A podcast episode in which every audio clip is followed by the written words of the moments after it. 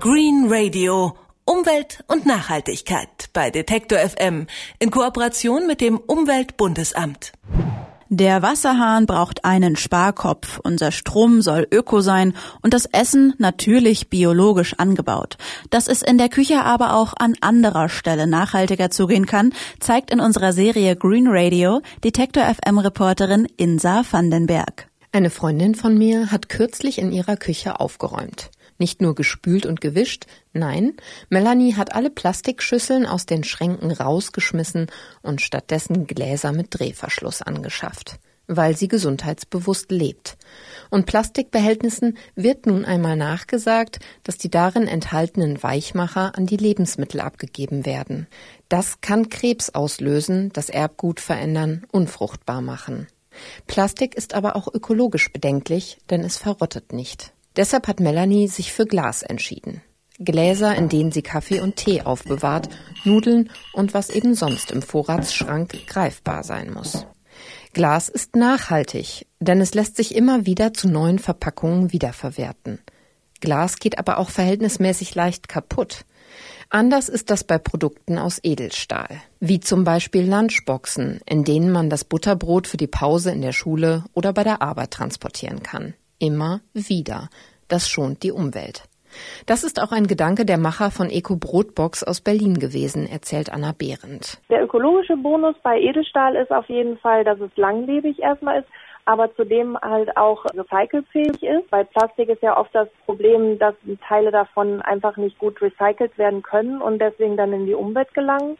Und bei Edelstahl ist es aber so, dass da ein Kreislauf besteht, wo der Edelstahl, den wir verwenden, auf jeden Fall wieder hundertprozentig recycelt werden kann. Die Brotboxen gibt es in verschiedenen Größen und natürlich von verschiedenen Herstellern.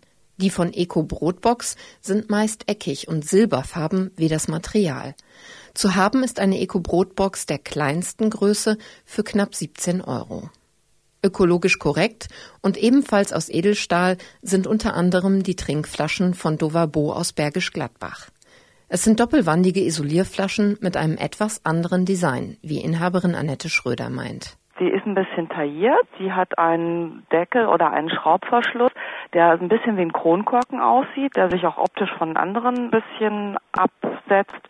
Und im Großen und Ganzen ist es eine Mischung zwischen einer Limoflasche und einer alten Milchflasche so ein bisschen retro, schön tailliert und sie liegt gut in der Hand. Durch den Edelstahl ist die Dovabo Trinkflasche so gut wie unkaputtbar und für die Spülmaschine geeignet.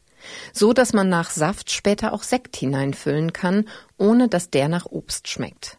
Eine Flasche dieser Marke, in die ein halber Liter Flüssigkeit passt, kostet knapp 35 Euro. So kann man also Brot und Wein oder was auch immer Ihnen schmeckt, nachhaltig und sicher von einem Ort zum anderen transportieren. Aber auch in der Küche selbst kann man auf umweltfreundliche Haushaltswaren setzen. Mit den handgeschmiedeten Messern von Panhandwerk beispielsweise. Hergestellt werden die in Vietnam und zwar aus recycelten Autoteilen und Industrieschrott. Eingeschmolzen wird beides dann zu Carbonstahl, erklärt Irina Bergins. Was eben ermöglicht, dass die Messer eine extreme Schärfe haben und auch sehr, sehr leicht wieder nachzuschärfen sind. Das heißt, man kann sie wenn sie nach einiger Zeit stumpf werden, einfach auf der Rückseite vom Tellerboden oder von einer Tasse, also auf unlasierten Keramik, wieder nachschärfen mit ein paar Bewegungen. Also man muss sich keinen Wolf schleifen, sondern wirklich nur ein paar Mal den Grad wieder aufrichten. Bei anderen Messern braucht man für dieses Nachschleifen mehr Geduld, Geschick oder jemanden, der sich damit auskennt. Auf der anderen Seite muss man die schmiedeeisernen Messer von Panhandwerk mehr pflegen, sonst rosten sie. Das heißt, man sollte sie alle paar Tage mit Speiseöl einreiben. Dafür sind sie aber eben nachhaltig. Nicht nur, weil sie aus Schrott hergestellt werden, sondern auch, weil durch ihren Verkauf ein bedrohtes Handwerk, das Schmiedehandwerk, am Leben erhalten wird. Der Kunde zahlt dafür 10 Euro aufwärts und bekommt dann ein kleines Kartoffelschälmesser.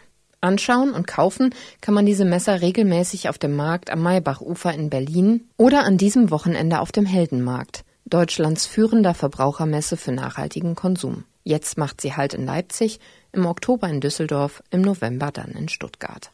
Neben den Messern gibt es auf dem Heldenmarkt in Leipzig übrigens auch die vorgestellten Brotboxen und Trinkflaschen zu kaufen und ganz viel veganes Essen, das dann mit nachhaltigen Haushaltswaren zubereitet werden kann. So wie es meine Kollegin Insa van den Berg vorgestellt hat. Green Radio Umwelt und Nachhaltigkeit bei Detektor FM in Kooperation mit dem Umweltbundesamt.